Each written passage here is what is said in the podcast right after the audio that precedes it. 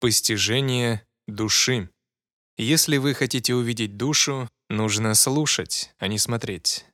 В беседе с учениками, которая состоялась в Бомбее в апреле 1977 года, Шрила Прабхупада говорит, «Способность видеть душу приходит, когда вы слушаете тех, кто по-настоящему сведущ в духовной науке. Таково настоящее знание.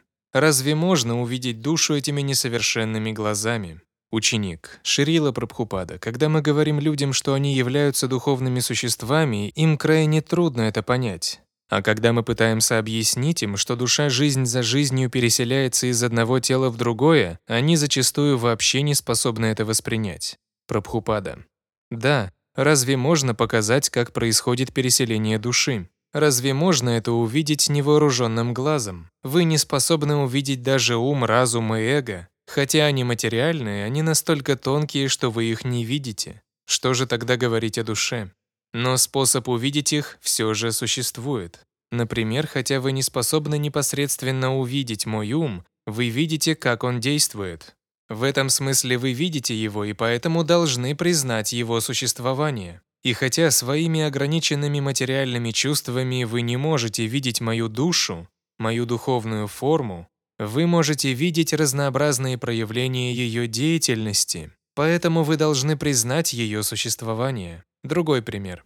Всех нас окружает небо, эфир, но вы не видите его. Где же доказательства существования эфира? Аплодисменты. Его невозможно увидеть при помощи глаз, но вы можете услышать о нем. Шабда, звук. Вот доказательство существования эфира. Вы не можете увидеть его, но он существует. Звук – доказательство существования эфира. И чтобы доказать существование души, которая намного тоньше эфира, вы должны также довериться звуку. Вы должны слушать то, что говорят осознавшие себя души и авторитетные священные писания. Ученик. То есть с помощью ограниченных материальных чувств мы можем воспринимать душу только опосредованно. Прабхупада.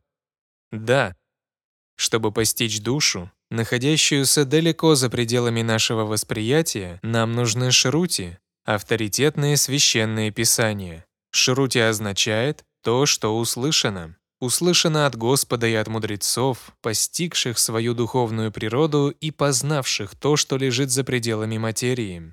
Таким образом, способность видеть душу приходит, когда вы слушаете тех, кто по-настоящему сведущ в духовной науке. Таково настоящее знание, Разве можно увидеть душу этими несовершенными глазами? Все эти современные шарлатаны, кто из них видел душу? Их знания чересчур грубы. Понять можно все, но это не значит, что все можно увидеть. Мы часто приводим такой пример. Новорожденный не в состоянии определить, кто его отец, просто озираясь вокруг. Он узнает это, когда мать скажет ему «Вот твой папа».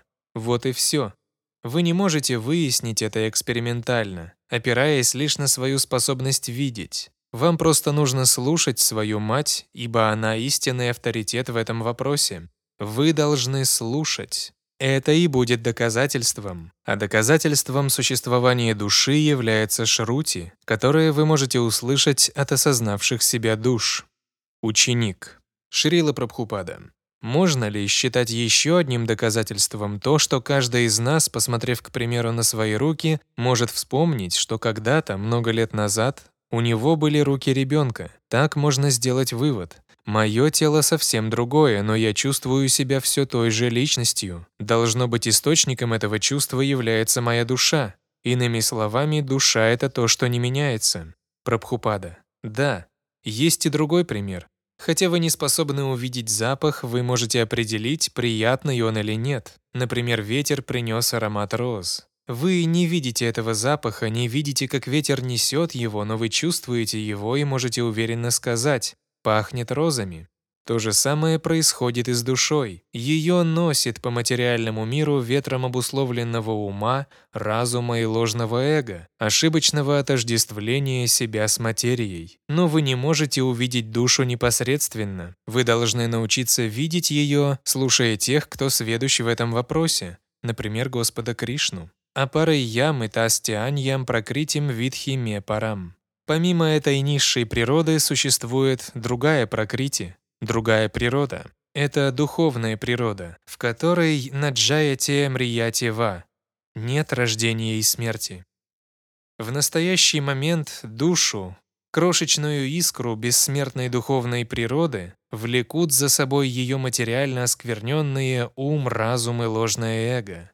И когда нашими грубыми материальными глазами мы видим, как тело человека кремируют, мы можем подумать, что этого человека больше нет, что всему, в том числе и душе, пришел конец. Так думают атеисты. Бхасми бхутасья дехасья кутах пунара гаманобхавет. Какой толк задаваться вопросом, откуда вы пришли и куда отправитесь в следующей жизни, если ваше тело обратилось в пепел?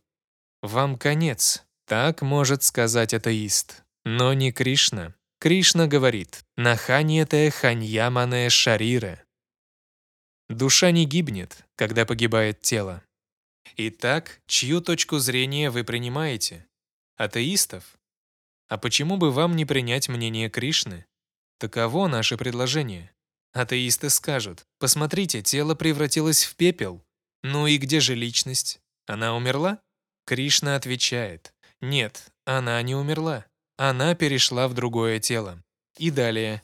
Дия статрана мухьяти. Трезвомыслящего человека не приводит в замешательство спектакль смерти тела. Он знает, что душа, которая обитала в нем, перешла в другое тело, Истинная личность по-прежнему жива, она просто сменила место жительства.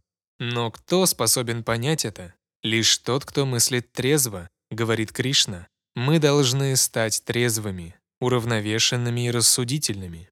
Возьмем, к примеру, неугомонного ребенка. Можно ли объяснить неугомонному ребенку сложную философию, науку о душе? Это невозможно. Но трезвый и уравновешенный человек способен понять ее. Современная цивилизация — цивилизация неугомонных детей. Ей не хватает трезвости. Мы должны стать трезвыми, разумными в духовном плане и уравновешенными. Не стоит чрезмерно отождествлять себя с телесной оболочкой и метаться в беспокойстве, потакая капризом тела. Однако так называемые современные люди, эти неугомонные негодяи, всю свою цивилизацию построили на беготне и на удовлетворении прихотей тела. Откуда же взяться трезвости и рассудительности? Единственная надежда для них — воспользоваться движением сознания Кришны.